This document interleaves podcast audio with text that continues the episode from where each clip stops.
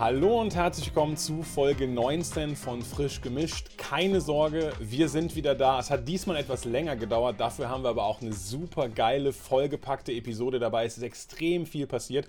Unser Newsblog platzt aus allen Nähten, ganz egal, ob es Wizards Present ist oder vielleicht ein Kopenhagen-Rückblick oder auch das neue Secret Layer. Wir haben für euch alles dabei, aber natürlich im Vordergrund wird auch unser Hauptthema stehen. Dominaria United steht vor der Tür, klopft schon an, zeigt schon Legendaries, zeigt unfassbar unfassbar geile Karten. Habt ihr Bock auf das Set und auf die Aufnahme?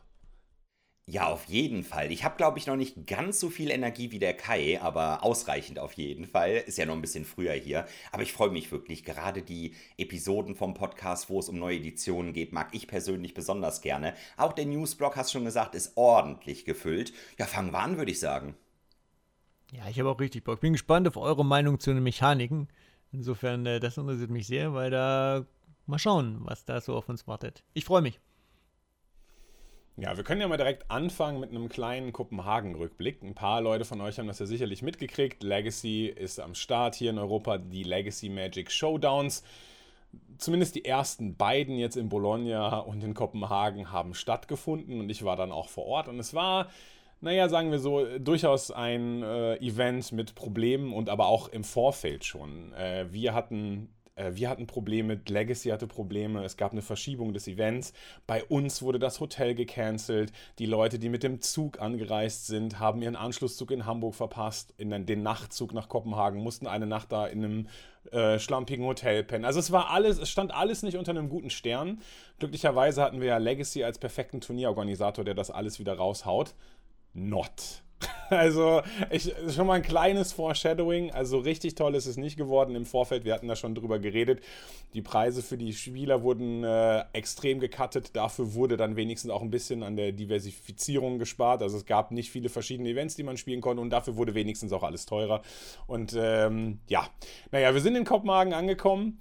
Äh, das Hotel war ganz nett. Wir hatten so ein Hotel, das relativ nah an den Ochsenhallen lag. Die Ochsenhallen waren das ähm, diesjährige Messe-Kongresszentrum, in, in dem auch der Legacy Magic Showdown stattgefunden hat. Das war früher immer im Bella Center in Kopenhagen. Jetzt hat man sich so zu einem anderen Messe-Kongresszentrum gewandt, das etwas altertümlicher ist, sage ich mal. Das sind so alte Markthallen gewesen. Das waren so viele Markthallen, die aneinandergereiht waren.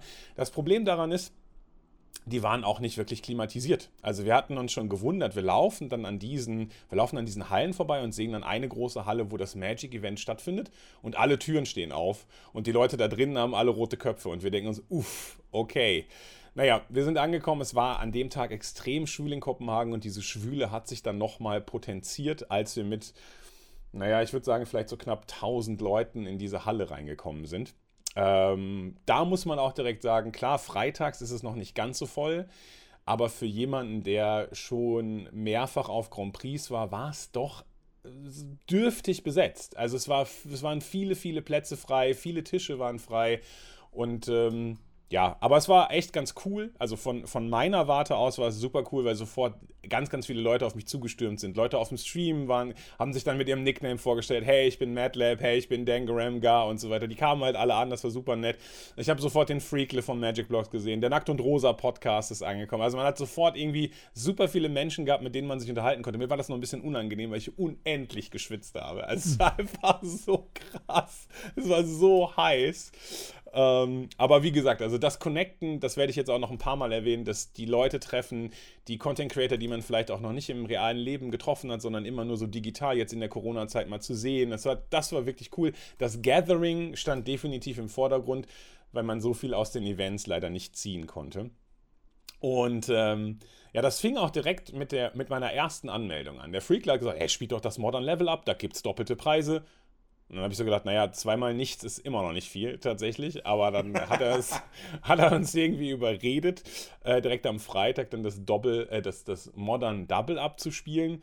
Und da fing es schon an, da, da war schon der erste Moment, wo ich mit Legacy in Berührung gekommen bin und mir gedacht, das kann, irgendwie ist das komisch. Da könnt ihr auch mal direkt gleich Feedback geben, wie ihr das seht wenn man sich zu so einem Side-Event anmeldet, äh, dann muss man immer so einen kleinen Slip ausfüllen mit seiner normalerweise früher DCI-Nummer, Name, bla bla bla und so weiter. Für welches Event meldest du dich an? Und ähm, jetzt ist ja das DCI-Programm naja, irgendwie nicht mehr da. Man braucht zwar trotzdem noch die DCI-Nummer für die Main Events bei MTG Melee, aber eigentlich gibt es das DCI-Programm ja nicht mehr. Also ein bisschen komisch. Man musste sich anmelden mit Name, E-Mail-Adresse und Telefonnummer für das Event. Und das war so, und dann dachte ich mir, hm, und dann bin ich, ich habe meine E-Mail-Adresse, die haben die eh, weil das meine MTG Melee E-Mail-Adresse ist. Dachte ich, ja, das ist kein Problem, da, ihr müsst ja auch für das Main-Event die haben. Dann bin ich halt, habe meine Telefonnummer leer gelassen, bin dann da hingegangen, äh, habe dann gesagt, ja, hier, ich würde mich gerne anmelden. Er so, nee, du musst deine Telefonnummer eintragen. So, wofür braucht ihr meine Telefonnummer? Und ihr habt ja auch, also zur Not habt ihr ja auch meine E-Mail-Adresse. Und dann so, dann er so total unfreundlich ja, als ob wir dich über deine Melee-Adresse kontaktieren wollen, wenn wir dich kontaktieren würden. Natürlich trägst du deine Telefonnummer ein, ansonsten machst du ja nicht mit. Und dann dachte ich mir so, Alter, es kann, was ist los? Warum sind die auch noch unfreundlich? Mhm. Also wirklich, das war der erste, die erste Berührung mit einem Legacy-Mitarbeiter. Und dann dachte ich so, ich würde gerne meine Telefonnummer einfach außen vor lassen. Ich glaube nicht, dass man das braucht, weil mir wurde auch gesagt, dass man das nicht machen muss. Er so, doch. Und dann sind da so andere ähm, Zettel, wo sich andere Leute angemeldet haben. Und dann dreht er die so um, also zeigt die, keine Telefonnummer drauf. Die nächste, keine Telefonnummer drauf. Und er so, oh fuck. Und dann haben die die Leute, die keine Telefonnummer eingetragen haben, ausgerufen, dass sie da nochmal hingehen und ihre Telefonnummer eintragen, weil ansonsten durfte man es nicht mitspielen. Das war schon so der erste Moment, wo ich mir dachte, okay, geil. Also wirklich ganz, ganz komisch. Wie auch immer, es ging dann los, das erste Modern-Event. Ich habe natürlich Uwe gespielt, sehr gut positioniert im Modern. Ich habe richtig auf die Mütze gekriegt gegen egal welches Deck. Was aber ganz schön war, dann kam das Gathering, also dann hat man eben, dann war man im Event, dann hat man Magic gespielt, dann hat man nicht mehr so viel mit Legacy zu tun gehabt. Und ich habe, glaube ich, gegen jeden Isländer, der existiert, gespielt. Es waren zwar nur drei Runden, aber ich habe in der ersten Runde gegen Chaldur gespielt. Chaldur ist isländischer Profi-Wrestler. Geil. Also das ist halt auf jeden Fall auch schon mal, das ist halt so ein geiler Beruf, aber richtig toller Typ, hat richtig Spaß gemacht, mit dem zu quatschen. Und er spielt halt Living End. Und da, da, das ist ganz lustig, weil dann habe ich mich daran erinnert, ich habe vor fünf oder sechs Jahren einen Modern GP gespielt, da habe ich gegen eine Isländerin gespielt und die hat auch Living End gespielt. Und dann habe ich ihm gesagt, okay Leute, ist das so Icelandic Meta oder so? Spiel, spielen alle Living End? Und er so, warum? Naja, ich habe schon mal gegen Isländer, achso, du meinst Tora. Also, weil die kennen sich natürlich. In Island gibt es einen Shop in Reykjavik, jeder kennt sich da. Ja, ja, Tora spielt seit zehn Jahren Living End, keine Sorge, das ist kein Problem. Ja, ja, aber nur wir beide spielen Living End. War super nett. Wir haben uns auch danach noch regelmäßig getroffen und unterhalten. Äh, hab natürlich 2-0 verloren. In der nächsten Runde habe ich gegen einen anderen Isländer gespielt, der hieß Matthias. Voll der isländische Name. Hat er wenigstens äh, Living End gespielt? Nein, er hat nicht Living End gespielt. Was? Es gibt, nur, es gibt nur zwei Isländer, die Living End spielen: Tora und Kjaldur. das wurde mir versichert. Aber das war, das war super lustig. Und ich war ja da auch in, in meiner Rolle als Ultimate Guard Ambassador. Das heißt, ich durfte ab und zu mal so hinter die Price Wall gehen und mir so ein paar Pakete zusammenstecken. Also Ultimate Guard hat mir so ein Paket dahin geschickt und dann gab es halt Rucksäcke, Katana Sleeves, Return to Earth Boulder, kleine Ordner. Das habe ich alles in so Rucksäcke gepackt und dann den Gegnern, gegen die ich gespielt habe, habe ich dir das einfach so gegeben. Das war, das war insbesondere dann cool, wenn ich auch gewonnen habe weil dann haben die immer, ach, dann ist das Verlieren ja gar nicht so schlimm. Ich so, ja, hey, tut mir, also ist jetzt okay, 2-0 für mich oder 2-1 für mich, aber gar nicht so schlimm. Hier, du kriegst ein Ultimate Guard Paket. Und Voll ach, so geil. cool. Dann ist ja schön, dass ich gegen dich verloren habe. Also das war mhm. irgendwie dann wiederum, hat das Ganze so ein bisschen ausgeglichen. Ähm, genau, und für uns war dann aber nach einem Event auch schon Schluss. Also wir haben dann nur drei Runden Modern gespielt ähm, ein anderer von, also Simon und ich, ich war, ich war mit zwei anderen Leuten aus Münster da, haben Modern gespielt und einer hat äh, Draft gespielt. Das Problem am Draft war auch, dass diese Drafts alles Single Elimination waren. Also wenn du dich für einen Draft angemeldet hast und die, dann draftest du, spielst und verlierst und bist raus und hast dafür 20 Euro bezahlt. Und äh, ja, das war so ein bisschen, also über, über die Preisstruktur kann man ja gleich noch reden, aber das war so der, das war so der erste Tag auf dem Event und es war auch allen dann einfach ein bisschen zu heiß. Also das war einfach, das, das ging einfach nicht so wirklich gut. Und dann sind wir zurück in unser Hotel. Das Schöne war, wir hatten ein Konferenzhotel, wo es auch viele Konferenzräume gab und riesige Tische. Es hat sich also angeboten, die Leute, die man schon auf der Site vorher getroffen hat, also Nackt und Rosa, Freakle und so weiter, einfach zu sich einzuladen und zu sagen, hey Leute, wir haben halt hier ohne Ende Konferenzräume, lasst uns hier heute Abend mal draften oder sowas. Äh, wir haben dann ganz klassisch in, äh, in guter deutscher Manier eben schnell äh, im dänischen Wörterbuch nachgeguckt, was reserviert heißt. Das heißt Reserveritt. Haben uns einen DIN A4-Zettel genommen, Reserveritt auf so einen riesen Tisch geknallt, sind erstmal weggegangen, haben unser Handtuch rausgelegt, damit wir abends draften Der konnten. Klassiker. Ey, ich meine, irgendwie, irgendwie musst du ja auch zeigen, dass du aus Deutschland kommst. ja, und dann haben wir uns, dann haben wir uns Freakle und äh, die Nackt und Rosa Jungs dazugeholt und äh, dann haben wir Mystery, äh, Mystery Draft in der, in der Convention Edition gespielt. Die gab es da ganz günstig. Das hat Bock gemacht und äh, es wird sich auch durchziehen, dass die, ähm, ja, ich sag mal, dass, dass die, das coolere Event war immer in unserem Hotel. Also nicht das Live-Event in den Ochsenhallen, sondern äh, am nächsten Abend hatten wir dann, hatten wir dann äh, Kremi und äh, Bea und Hanna und Exit und so weiter eingeladen. Da haben wir eine Kamigawa-Runde gedraftet, also bei uns im Hotel. Das war auch super nice. Ähm, während wir dann im, während wir auf der Site, muss man sagen, also dann tagsüber am Samstag, da wurde es dann richtig voll. Ähm, was aber gut war, war, dass es viel kühler war in Kopenhagen. Das heißt, die Halle hat nicht ganz so krass gelitten und man hat es einigermaßen aushalten können. Aber Samstag starten ja traditionell immer die Main Events von einem Grand Prix. Und da war dann auch das Modern Main Event. Und es waren aber insgesamt nur 470 Spieler, glaube ich, angemeldet, was für ein Modern Event halt super wenig ist. Äh, wenn man das ich meine, man kann das natürlich nie so genau sagen, woran es schlussendlich liegt. Liegt es an Corona? Äh, trauen sich die Leute noch nicht dahin und so weiter? Was ist mit Modern eigentlich los? Aber so die letzten Modern GPs vor, vor Corona hatten ja schon eigentlich immer so eine Attendance von 2000, vielleicht sogar zweieinhalbtausend Leuten. Also quasi geviertelt, gefünftelt, was dann da war. Klar, ich meine, das Preis-Payout ist nicht so super. Die haben das Event vorverlegt. Also da wird sicherlich, da wird sicherlich auch einige Leute gegeben haben, die daraufhin dann abgesagt haben. Nicht zuletzt auch aus deutscher Content Creator Sicht haben ja auch viele ihr Event dann zurückgezogen oder ihr Ticket. Ähm, genau, da konnte man dann immer mitfiebern. Es gab ja doch einige, es gab ein paar Münsteraner, die haben mitgespielt. Ähm, einer zum Beispiel, der hat äh, es ganz gut gemacht, der hat Jagdmoth gespielt im Main Event. Und er ist um 10 Uhr zum Event gekommen, weil er dachte, der Start ist um 10. Aber der Start war um 9. Oh. Das heißt, er hat, die, er hat die erste Runde verloren. Dann hat er die, also er hat die erste Runde verloren, weil er nicht da war, die zweite Runde verloren und ist dann 7-2 gegangen und hat Tag 2 gemacht. nice, sehr gut. Ist, ist dann am Ende 33. Oh, geworden. No. Und die Top 32 haben sich qualifiziert für diese Regional Championship. Aber Kanister war dabei. Kanister Piotr Gulowski ist 17. geworden und der war schon qualifiziert. Dementsprechend gab es einen Hochrücker, der von Platz 33 auf Platz 32 hochgerückt ist. Uh. Und deshalb hat er sich dann tatsächlich noch für die Regional Championship qualifiziert, obwohl er die erste Runde nicht mitgespielt hat. Also das war dann schon äh, sehr, sehr gut. Mit Freakler haben wir natürlich mitgefiebert. Freakler hat sich selber ein kleines Handicap gegeben, weil er Thopter gespielt hat. Also Thopter Foundry Combo hat es irgendwie trotzdem in Tag 2 geschafft. Keine Ahnung, wie der das gemacht hat.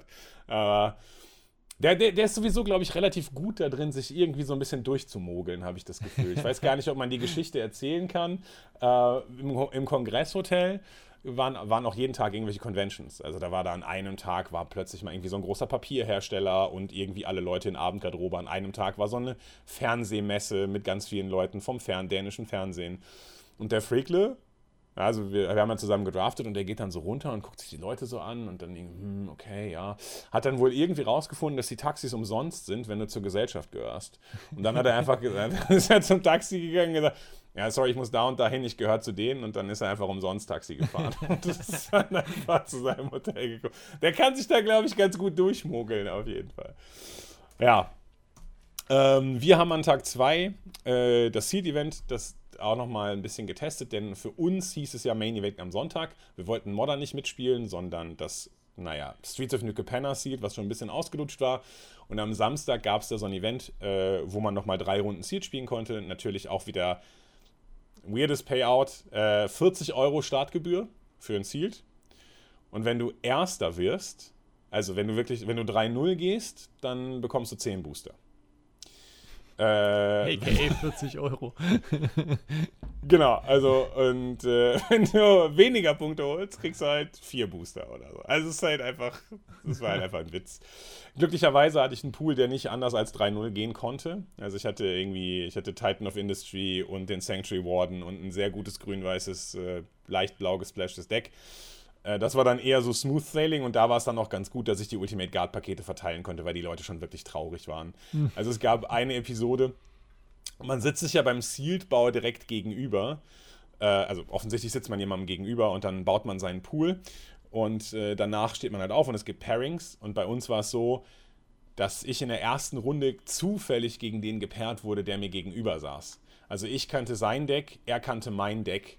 Und ich sitze dann schon an Tisch Nummer 130 und er sieht, dass da noch ein Platz frei ist, sieht mich, erinnert sich an sein Deck, guckt so ganz traurig bedröppelt nach unten und läuft so langsam zum Tisch und denkt, oh nein, warum spiele ich denn gegen hm. diesen Pool? Aber war es ein Isländer? Äh, nein, es war ein Däne. Nein, stimmt, das, es, es, war ein es war ein Däne. Aber, aber witzig, also auch äh, von den Färöer Inseln war auch jemand dabei. Also so die ganzen nordischen äh, Gegenden, also natürlich gegen Finnen habe ich gespielt, Dänen, Schweden, Färöer Inseln, aber auch Deutsche waren, äh, gegen Deutsche habe ich auch gespielt. Genau, und das, das Seed-Event lief ganz gut. Äh, abends dann haben wir, wie gesagt, noch die anderen Content Creator eingeladen, ein bisschen Kamigawa gedraftet und am Sonntag war dann unser Main Event. Ähm, haben wir alle drei gespielt, also alle drei Münsteraner, mit denen ich da war, Julian und äh, Simon. Das war krass. Also ich hatte einen sehr schwierigen Pool. Äh, ich habe so einen, ich so einen Grixis Splash Grün gebaut. Äh, also, also war, naja, es ging irgendwie nicht so. Man will ja immer Band sein in Capenna, man konnte nicht Band sein. Julian hat das dafür gemacht. Julian hatte, glaube ich, das beste Seed Deck, das ich jemals gesehen habe. Auch wesentlich besser als mein Titan of Industry Sanctuary Warden Deck, was ich am Tag vorher hatte. Noch besser. Ui. Es, es ging, glaube ich, nicht besser. Es war ein Banddeck mit allem, was man sich vorstellen kann.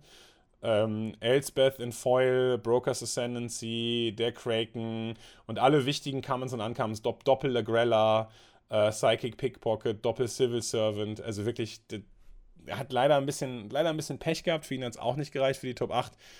Ich habe also ich könnte, ich könnte euch ohne Ende Bad Beat Stories erzählen davon, was, was bei mir passiert ist. Also ich habe gegen einen gespielt, der hat Evelyn gecastet zweimal, hat zweimal meinen Obnixilis revealed und gecastet. Also wirklich zweimal in zwei Games mit seiner Evelyn meinen Obnixilis aufgedeckt. Wow. Also das war eine, da sind einfach Dinge passiert. Ich bin dann einfach zwei, drei gedroppt, weil ich einfach ganz tief in der Salzmine drin war, so wie ihr euch das vorstellen könnt. Das war wirklich einfach völlig kaputt. Ähm, eine Sache, die ganz schön war noch, als es auch gar nicht mehr um so viel ging, habe ich gegen einen netten Holländer gespielt.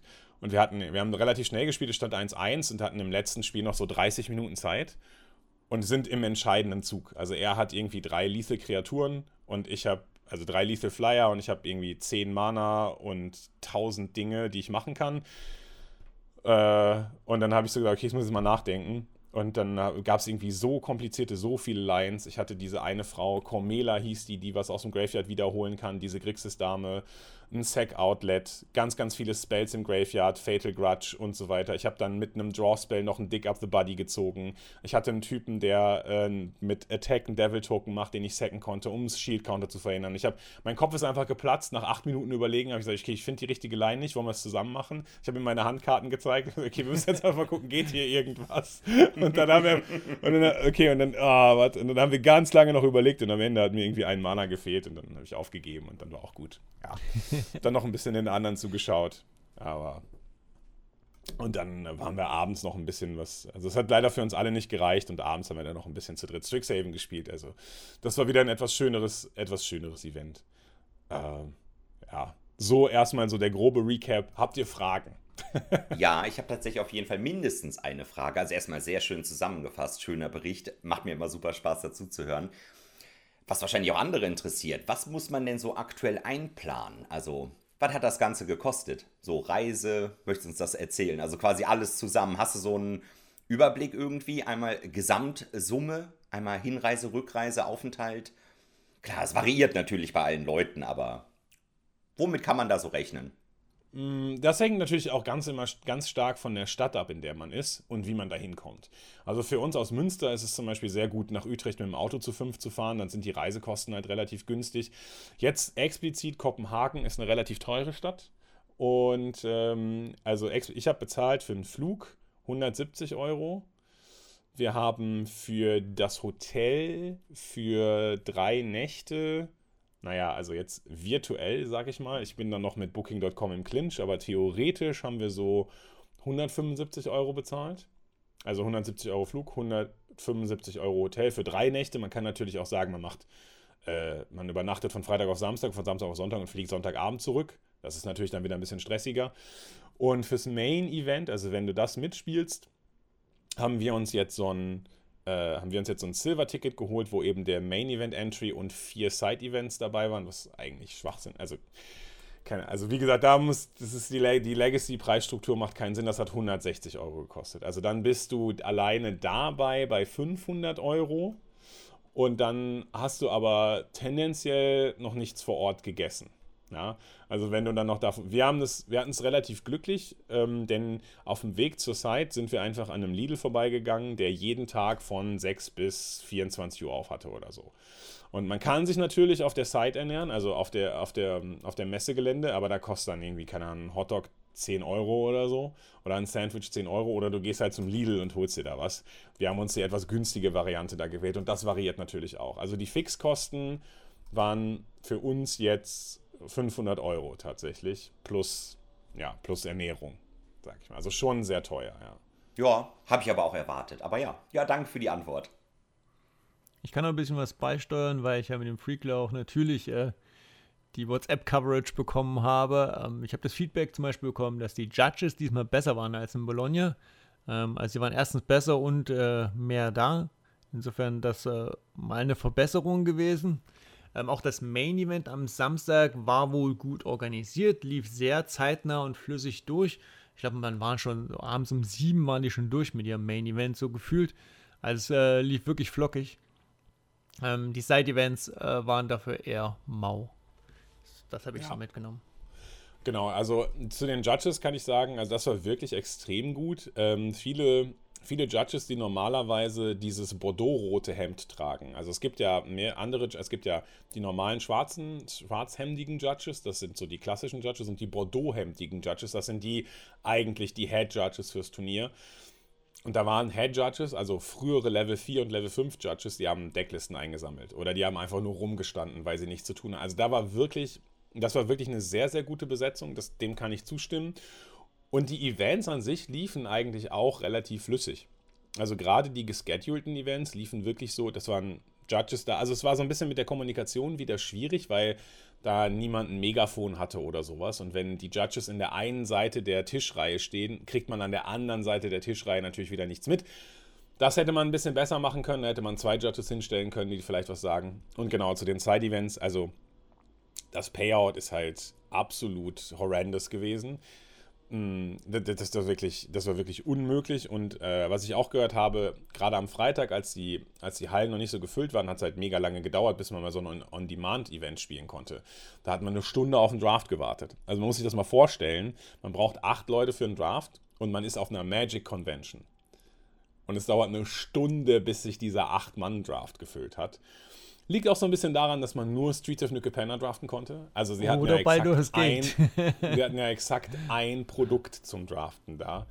Das hat so ein bisschen, äh, ja, keine Ahnung. Auch noch eine Sache. Äh, Two-Headed Giant sind auch viele Leute drauf reingefallen. Es, gibt es gab Two-Headed Giant. Und das ist eigentlich immer so ein Event, was so super cool auf so einem, auf, also ist eigentlich irgendwie ein Ereignis, was so super cool ist, auf solchen Events mal mitzuspielen. Two-Headed Giant, Team Seed oder so, wo du normalerweise nicht so hinkommst. Beim Tour the Giant war es so, dass man drei Runden fix gespielt hat. Die Leute haben acht Booster gekriegt, ne? Tour the Giant, zweimal vier Booster eben. Und haben beide, also beide Teilnehmer eines Tour the Giants mussten 40 Euro bezahlen zum Teilnehmen. Boah! Also die haben, man musste, das war quasi der Preis für ein Sealed, wo man aber nur vier Booster gekriegt hat. Und der Und dann waren die Payout am Ende? Ja, ich glaube, der Payout war auch, ich glaube, auch 10 Booster, wenn du 3-0 gegangen bist. Aber da pro Person oder pro Team? Ehrlich gesagt weiß ich nicht. Weil eben hast du schon gesagt, für normales ja, ja, Ziel ja. 10 Booster, man kriegt 6 Booster im Sealed für 40 Euro, das sind 40 durch 16, 2,5 Euro pro Booster, wenn man gewinnt. Und genau, da, richtig. Also, naja, ich lasse genau, die Rechnung einfach mal so stehen. Aber trotzdem kann man auch, glaube ich, da, ähm, da, das ist so ein bisschen so ein schwieriges Ding. Da, da sind wir, glaube ich, auch alle nicht genug involviert drin. Es ist so ein bisschen die Frage, wem man da einen Vorwurf machen kann. Weil also zum Beispiel bei, Leg bei ich, ich war ab und zu mal bei der Priceford und habe dann auch mit ein paar anderen Leuten von Legacy geredet. Die haben mir dann auch teilweise geholfen, diese Pakete zu schnüren und so. Da, war dann auch, da waren dann auch Leute dabei, die dann habe ich kurz darüber geredet, habe halt auch gesagt, ja, das ist halt irgendwie, ne, das ist jetzt nicht so, also ist irgendwie nicht so voll und er meint, ja, ist nicht so voll und dann hat er, dieser Legacy-Mitarbeiter fast angefangen, angefangen zu weinen, weil er einfach so traurig war, weil die das irgendwie nicht anders machen können. Also die Preise sind die, die sie nehmen müssen, um sich in irgendeiner Weise finanzieren zu können, um nicht keine Ahnung, insolvent zu gehen. Und dann haben die die ganze Zeit mit dieser Undankbarkeit der Spieler zu kämpfen. Also der war sehr, sehr, sehr traurig. Kann ich irgendwo nachvollziehen, aber man hat, glaube ich, auch an der vom organisatorischen bei Legacy auch nicht alles richtig gemacht. Ne? Also zum Beispiel, wenn man jetzt äh, in Bologna war es so, dass ein Draft und ein Seal gleich viel gekostet hat. Das sollte den Leuten spätestens nach dem ersten Tag auffallen und dann sollte man am Tag zwei das dann dementsprechend anpassen. Also da ist, glaube ich, auch viel bei der Organisationsstruktur einfach nicht gut gelaufen, dass das vielleicht dann auch ineffizient ist und dementsprechend auch ein bisschen teurer für Legacy wird. Aber trotzdem waren teilweise echt fertig. Ich, man, man überlegt ja, man weiß ja jetzt auch gar nicht, ob ob Paris tatsächlich stattfindet. Also es gibt immer noch keine Venue für Paris. Es gibt der Ticketverkauf ist im Moment gerade eingefroren. Also man kann keine Tickets kaufen bei Legacy für diese Events. Oh. Keine Ahnung. Wann wäre Paris? Weißt du das gerade, das Datum? Äh, ge geplant ist, glaube ich, 16. bis 18. September. Oh, da ja. sollte man so langsam mal eine Zeit ja, haben. Ja, ja, so eine Zeit für so ein Turnier ist, glaube ich, ganz okay. Kann man gebrauchen, habe ich gehört. Ja, also ja, ich höre schon. Also ja. das äh, Thema Legacy European Series wird uns noch eine Weile weiter begleiten äh, in den nächsten Podcast-Folgen. Das lese ich da zwischen den Zeilen, aber war auf jeden Fall ein super interessanter Abriss über Kopenhagen aus erster Hand diesmal, ja. Also was ich noch als kleines Feedback geben kann, ich habe auch immer dann mal, mich hat dann natürlich auch interessiert, wie es für die Leute war, die zum ersten Mal da waren. Ja. Ich war mit Julian und Simon waren zum ersten Mal auf so einem Event, also die haben noch nie irgendwas GP-eskes mitgenommen und da hat mich natürlich ganz besonders die Meinung interessiert. Also wie sehen das Leute, die zum ersten, also die Augen haben, die sowas zum ersten Mal sehen und wie ist das für mich? Und für die war es ganz klar, also würden sie wieder machen, trotz dieser, trotz dieser, sagen wir mal, schwierigen Preisstruktur, weil sie das einfach so genossen haben, mal auf einfach in so einem großen Event dabei zu sein, das mit internationalen Leuten zu reden, internationale Community zu haben, zu spüren, wie die so sind. Die haben auch ganz viele Kontakte geknüpft. Also Simon schreibt, glaube ich, gerade immer noch mit Chaldur, die haben WhatsApp ausgetauscht und also da, da, da, da ist sehr viel Connection und das, ist, das gibt denen auch super viel, das mal einfach miterlebt zu haben. Die haben richtig Blut geleckt und es ist fast egal, wie die äußeren Umstände waren. Es hat denen einfach trotzdem super, super gute Laune gemacht. Die waren mega zufrieden. Fanden auch eventtechnisch unsere Events im Kongresshotel am besten, aber waren trotzdem mega glücklich. Für mich ist es so, für mich war das ein herbes Downgrade zu, zu den Events, wie es vorher war. Also nicht, nur, nicht nur das Preispayout, auch einfach die Menge. Es war einfach leise in der Halle also in der Halle freitags nachmittags war einfach fast nichts los. Die, die, das war so krass, man, man, man, konnte sich normal unterhalten. Das war, das war nicht so, wie das früher war. Es war echt, echt abgefahren. Also, ich würde es auch nochmal machen, aber ich würde mir, würd mir auch vor, ich würde mir vorher, glaube ich, ich würde warten, bis alle Informationen bekannt sind, weil es ist schon echt frustrierend, so Magic zu spielen. Gerade wenn man den Anspruch hat, ein bisschen kompetitiver Magic zu spielen. Ja. Na gut, aber es gibt ja nicht nur Legacy, es gibt ja auch Dreamhack oder beziehungsweise in den anderen Regionen der Welt gibt es natürlich auch Regional Koordinator. Da haben wir unter anderem auch die Dreamhack. Die ist jetzt vor kurzem, sage ich mal, ein ganz, ganz kleines bisschen in Verruf geraten, denn die haben jetzt veröffentlicht, wie denn so die Judge-Bezahlung bei der Dreamhack ist. Ich persönlich weiß zum Beispiel gar nicht, wie die Bezahlung jetzt hier bei Legacy war und was die Judges da bekommen haben. Aber auch hier wieder noch kurz zu der, zu der Planung. Also sie hatten in Bologna viel zu wenig Judges. Da waren die Spieler unzufrieden. Jetzt haben sie in Kopenhagen viel zu viele Judges und müssen wahrscheinlich einfach unnötig Geld für die Judges ausgeben, die einfach nur rumstehen und Tee trinken. Also wenn man, da muss man besser planen, damit das finanziell irgendwie besser aussieht. Gut, wie gesagt, die DreamHack äh, hat jetzt öffentlich gemacht, dass Judges so 200 Euro, 200 Dollar am Tag kriegen. Naja, es ist jetzt auch nicht so wenig, wahrscheinlich für amerikanische Verhältnisse irgendwie, die ja natürlich gerne auch immer ein bisschen mehr verdienen, vielleicht ein bisschen wenig. Und ich glaube, die Head Judges oder die, die Event Judges kriegen dann 300 Dollar pro Tag. Da gibt es jetzt so ein bisschen den Outcry, dass man sich wünscht, das doch ein bisschen höher zu machen. Aber die Dreamhack macht auch einige Sachen richtig und ich weiß nicht, ob da vielleicht Legacy nachziehen kann, denn die haben jetzt äh, Pins gemacht für die Für die unterste Ebene dieser neuen, des neuen Organized Play gibt es ja die Regional Championship Qualifier und dann kann man dann in der Top 8 sein und dann kann man die gewinnen und ist bei der Regional Championship dabei und die haben jetzt Top 8 Pins und so ein paar ein bisschen Swag einfach, was man bekommt, wenn man bei diesen Events mitmacht.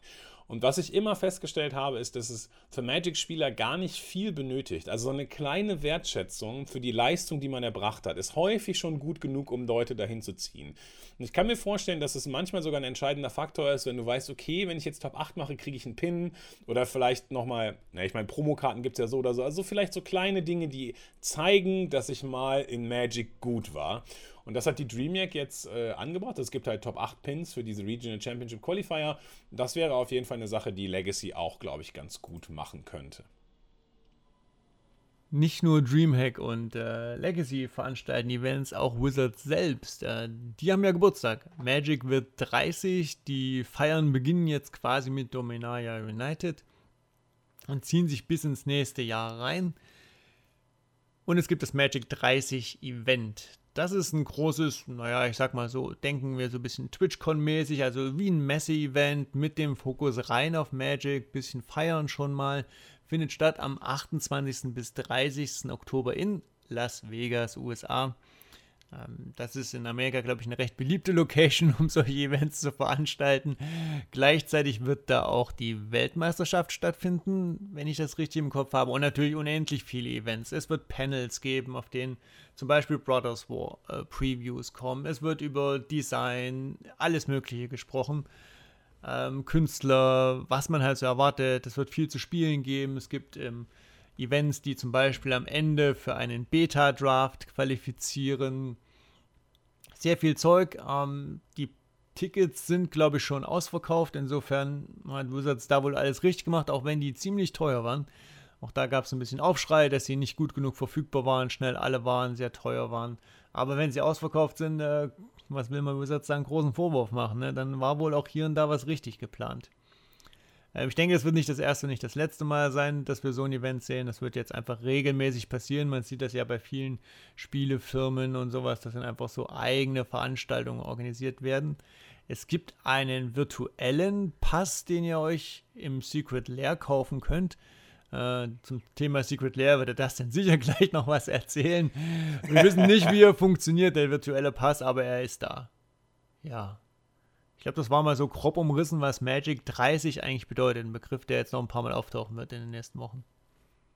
Ja, und das ist jetzt der perfekte Einsatz für mich, würde ich mal sagen. Das Festival in a Box Secret Layer. Jetzt hast du es eben schon erwähnt, es gibt ja auch ein virtuelles Ticket für dieses ganze Event. Ja, wie das funktioniert, haben wir eben drüber geredet, wissen wir nicht. Es steht auch bei Wizards auf der Homepage bzw. der Secret Layer Homepage das in diesem Produkt enthaltene virtuelle Ticket für das Festival zum 30. Jubiläum von Magic wird nicht sofort verfügbar sein. An Anweisungen zum Einlösen deines Tickets werden zu einem späteren Zeitpunkt per E-Mail quasi geschickt. Also ja, falls das jemand mal gekauft hat und irgendwann diese E-Mail bekommt, äh, gerne mal Bescheid sagen. Mich würde das auf jeden Fall interessieren, wie das dann funktioniert. Das virtuelle Ticket, wo man das einlöst, das muss ja dann irgendwie separat gestreamt werden. Ich weiß nicht, ob Twitch irgendwie so eine Funktion hat, dass man irgendwie, also ist mir zumindest nicht bewusst. Also ich bin auf jeden Fall sehr gespannt.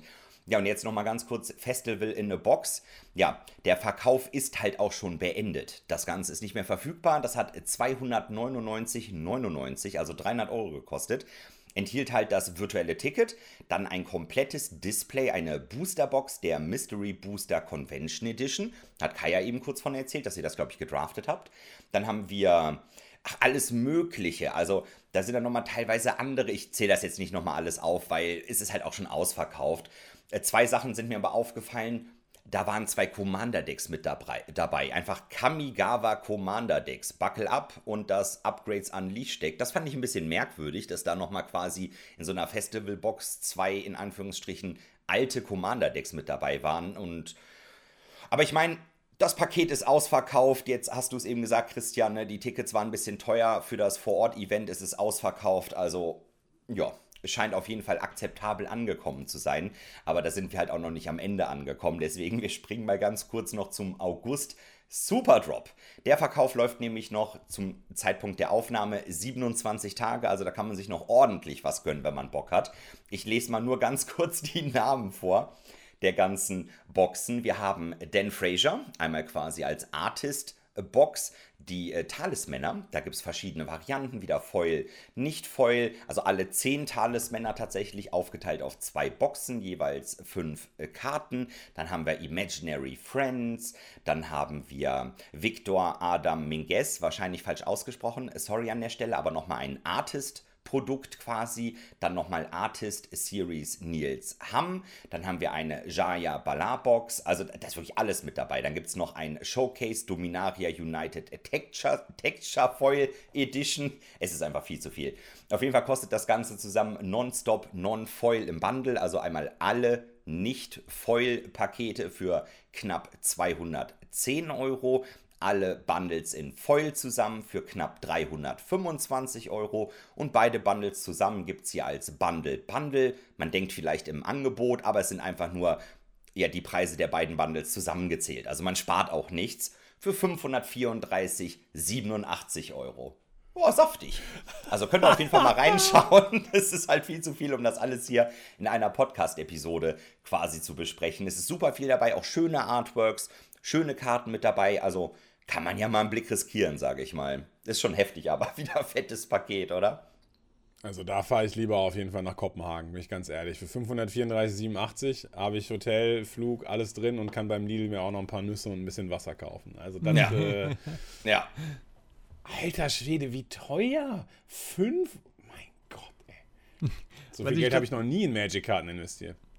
Was ich dazu noch sagen kann, erstens, bitte druckt doch mal solche Old Border, Talismänner, Signets und sowas, auch nicht nur als Secret Lair. Ich hätte gern auch ein, zwei, aber ich werde mich weigern, das als Secret Lair zu kaufen. Äh, zweitens, Nils Hamm, deutscher Artist, ähm, in der Artist Spotlight, also hat eine eigene, ein eigenes Secret Lair bekommen, falls das für irgendjemanden relevant ist. Da hat man ja vielleicht auch mal die Gelegenheit, sich das irgendwann unterschreiben zu lassen. Und ansonsten, ja, Secret Lair, was soll ich sagen? Wo ich aber auf jeden Fall was dazu sagen kann, ist äh, ein Spiel namens Spellslingers. Das sagt jetzt vielleicht nicht jedem was. Äh, Wizards hat es jetzt äh, soft gelauncht, haben es also bekannt gegeben, dass es fertig ist. Das war über zwei Jahre in der Mache, hieß auch eine ganze Weile Valor's Crest übrigens. Was ist es denn? Jo, sagen wir mal ganz frech, das ist Hearthstone im Magic-Universum. Äh, die Parallelen sind da durchaus sichtbar. Es gibt ein paar Unterschiede im Gameplay. Ähm, der ich haben es mal so eine Woche lang ganz gut getestet. Um, es hat gute Elemente, es ist halt ein Mobile-Game. Äh, ich wurde ein paar Mal nach dem Fazit gefragt, was ich dazu habe. Und das Fazit ist ganz klar, niemand hat nach dem Spiel gefragt, niemand braucht es. Es ist ein Mobile-Game, aber dafür ist es ein, ein fertiges Mobile-Game, sagen wir es mal so. Also wir kennen das ja von anderen Wizards-Produkten, die dann auch gerne mal in irgendwelchen halbfertigen Beta-Zuständen rumwabern und schon auf Leute losgelassen werden. Ähm, das ist hier nicht der Fall. Also es wirkt wie ein durchgängiges Produkt. Na klar, der Shop ist wieder mit viel zu vielen Währungen. Ähm, hier Gems, da Gold, da Materialien und sowas. Aber das ist ja jetzt bei dem typischen Mobile Game auch nicht anders. Also insofern, damit kann ich in Anführungszeichen leben. Wie gesagt, das funktioniert mobile. Es gibt eine Variante bei Steam. Wer es am Rechner mal ausprobieren möchte, kostet auch nichts. Ist also free to play. Ein bisschen pay to win dann hinten raus wahrscheinlich. Ähm, ja, ich gehe mal davon aus, das wird jetzt eine Weile mitwabern. Ich glaube nicht, dass da ganz schnell der Stecker gezogen wird, wie bei ähm, Legends. Magic Legends, genau. Ähm, es gibt ja auch sowas wie zum Beispiel Magic Puzzle Quest, das gibt es immer noch das bekommt immer noch Content. Ich glaube, solche Mobile Games sind auch relativ einfach zu unterhalten äh, und können auch mit relativ kleinem Aufwand und ein paar Whales da einfach ganz gut überleben. Insofern würde mich nicht wundern, wenn wir das Spellslingers eine Weile sehen, ohne dass da jetzt irgendwie äh, groß viel passiert oder irgendwie ein riesen Durchbruch zu erwarten ist. Wer Bock hat, schaut es einfach mal an. Die Links dazu findet ihr natürlich in den Show Notes. Ich muss gestehen, installiert habe ich es mir, seitdem du das erwähnt hast, weil ich, du hast es ja in der Vorbesprechung gesagt und dann habe ich da das erste Mal davon mitgekriegt, aber seitdem habe ich es auch nicht gespielt. Aber vielleicht mache ich das ja noch. Mal gucken. Ich kann mich da kein nur anschließen. Also ich habe es auch auf Steam runtergeladen, schon installiert, habe aber noch nicht drauf gedrückt. Mal gucken. Genau, also wie gesagt, probiert es ruhig mal aus. Äh, ich denke, wer da mal eine Stunde oder zwei investiert, um da reinzuschauen, das ist keine verschwendete Zeit. Äh, man bekommt tatsächlich ein spielbares Mobile Game vor die Nase, äh, was auch so ein bisschen für Leute mit Magic, Hearthstone Appeal durchaus ganz gut funktioniert. Gut, schauen wir weiter in die Welt der Wirtschaft. Äh, da ist auch wieder was, wir haben ja letztens darüber berichtet, ich glaube, es war sogar die letzte Folge, dass Channel Fireball von TCG Player gekauft wurde. Ja, festhalten, TCG Player wird jetzt von eBay gekauft. Und zwar für schlappe 295 Millionen. Das ist mal eine Hausnummer. Also der amerikanische Markt ist da am ziemlich äh, sich zusammen monopolisieren. Äh, TCG Player ist da ja ein richtig großer, äh, richtig großer Name auf dem Markt. Soll auch eigenständig bleiben, nur unter dem Dach von eBay. Ich bin gespannt, das macht natürlich den Konkurrenzdruck da nicht größer in den USA. Wir sind ja in Europa mit äh, Card Market ja ein bisschen anders aufgestellt. Ähm, bin gespannt, ob das dann irgendwann heißt, dass solche Zusammenführungen auch in Europa denkbar sind und wohin das führt, ob die Preise sich angleichen. Generell sind die Preise in den USA ja durchaus höher für Magic-Karten für die meisten als in Europa. Ähm, interessante Entwicklung betrifft uns in Europa erstmal nicht, aber so ein Auge über den großen Teich kann man da schon mal haben, oder? Ja, auf jeden Fall. Also ich finde es auch ein bisschen gruselig, muss ich sagen. Nächste Woche berichten wir dann, dass Amazon eBay gekauft hat. Und äh, also ich, ich, ich weiß es, ich habe immer das Gefühl, also wenn, äh, wenn das in diesen Bereich geht, diese Übernahmen, was weiß ich, Channel Fireball TCG Player oder Channel Fireball ist jetzt ein, Marketplace und so weiter, dann ist das möglicherweise für die, für die Verantwortlichen und für die Chefs in den einzelnen Etagen gut, also von den Leuten, die, von den Firmen, die übernommen werden, aus Content-Sicht nicht. Also ich habe das Gefühl, je mehr die sich darauf fokussieren, in, die, in, diese großen Unternehmen eingegliedert zu werden, desto schlechter ist es für die Leute, die einfach den, den Content genießen, den solche Seiten gemacht haben, weil dann, keine Ahnung, von oben irgendwelchen effizienten Maßnahmen kommen oder sowas. Und dann, da leidet so ein bisschen äh, für mich das, das äh, eigentlich gern das Content-Herz, was gerne konsumiert. Jetzt. Ich weiß aber nicht, ob das jetzt bei der Übernahme explizit so ist, wenn du sagst, dass die eigenständig bleiben. Aber ob das wirklich so klappt, also ich meine, das können die ja auch, können ja auch viel sagen, wenn der Tag lang ist. Ja, ich sehe das genauso wie Kai tatsächlich. Ich bin da auch immer so ein bisschen vorsichtig. Hat Vorteile, hat Nachteile. Am Ende des Tages muss meistens mehr Geld verdient werden, je weiter sowas weiterverkauft wird. Ich meine, jetzt habt ihr über 200 Millionen. Ne? Das ist halt nicht mal eben so investiert. Das Investment muss dann halt auch performen und das ist dann halt nicht immer optimal für die Seite der Kunden oder Kundinnen und dann, ja, bin ich immer vorsichtig. Aber mal gucken. Ne, wir wissen nicht, was passiert. Schauen wir mal. Werden wir garantiert demnächst nochmal drüber reden. Habe ich so das Gefühl. Das kommt bestimmt nochmal, das Thema. Glaube ich auch, dass es nochmal kommt. Zeigt aber auch, wie groß der Markt mit Magic eigentlich ist. Ähm, sagt ja auch, 80% ihres Umsatzes wird in Nordamerika gemacht.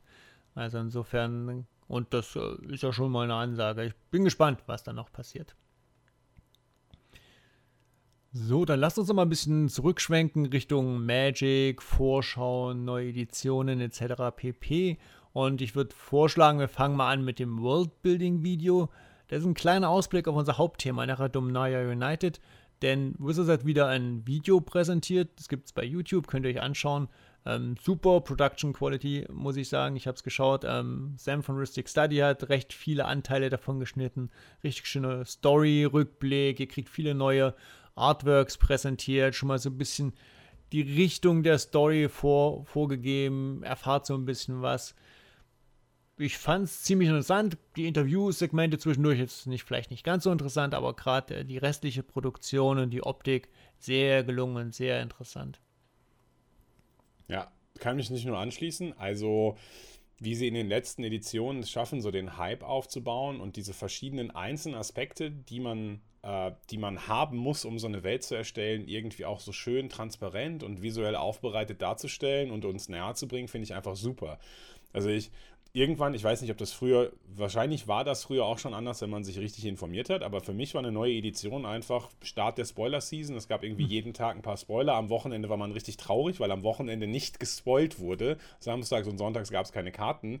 Jetzt wird das ja so richtig zelebriert, genau wie du gesagt hast. Also Worldbuilding, Video, Story und so weiter. Und das muss ich sagen, ist schon ganz, also wenn sie es wirklich von, wenn das jetzt nicht so dahingelunzt ist, sondern genau wie dieses Worldbuilding-Video so schön aufbereitet ist, man kriegt ja allein durch die Grafiken, die sie zeigen, schon so einen richtig guten, das muss ja gar nicht mit Wörtern dargestellt werden. Durch die Grafiken, die man da sieht, allein die Länder, die sie vorgestellt haben. Ne? Es gab dann irgendwie die Basic Lands mit diesen Ancient War Machines oder sowas im Hintergrund, die dann schon irgendwie in irgendeinem, keine Ahnung, überwuchert sind und so weiter. Also man kriegt schon so richtig schön den Spirit einfach der, der Welt mit über die Grafiken und über die Bilder, die da gemacht wurden.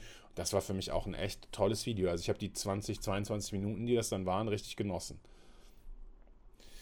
Ja, und dann hat Wizards das ja nochmal ein bisschen ausgefahren mit dem Wizard Presents. Da ging es jetzt nicht explizit nur um Dominaria United. Das war jetzt so eine ja, ich sag mal, so eine in gewisser Weise Werbeveranstaltung, wo es um die Zukunft von dem geht, was Wizards so macht. Nicht nur alleine Magic, es war auch sehr viel DD dabei. Da muss ich sagen, war ich nicht so hundertprozentig drin. Ich habe hab das Event äh, geco-streamt mit dem Chat und der Chat war auch häufig so, Alter, jetzt lass doch mal den ganzen DD-Scheiß da raus. Wir wollen wissen, was nächstes Jahr in Magic passiert.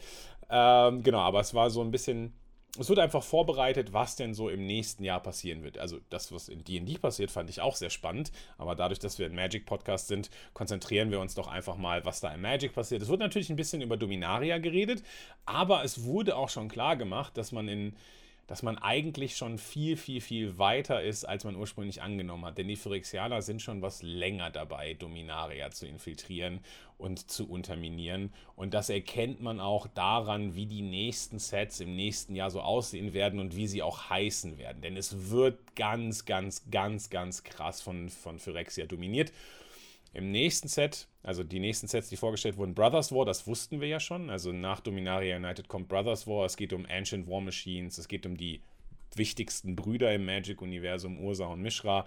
Und äh, da, das wird, glaube ich, sehr, sehr, sehr, sehr fett. Aber wenn man danach überlegt, was danach kommt, also vorgestellt wurde, das ist übrigens die, also in meinen Augen, da hat es mir richtig die Gänsehaut gebracht. Phyrexia, all will be one. Also so ein richtiges Borg-Feeling irgendwie. Alle werden assimiliert, alle werden irgendwie zu phyrexianischen Kampfmaschinen ausge... Das äh, lässt schon Übles vermuten fürs, Multi fürs Multiverse. Aber äh, selbst wenn dann das All, wenn das All Will Be One äh, nicht so richtig funktionieren sollte, dann kommt danach immerhin der March of the Machine.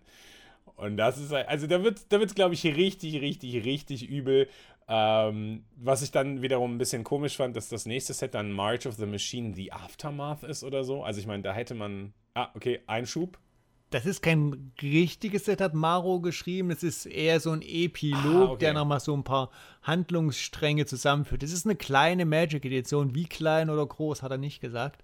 Ähm, aber es gilt auch in Wizards-Sprache nicht als komplett richtige Edition. Also schauen wir mal, was das dann für uns bedeutet.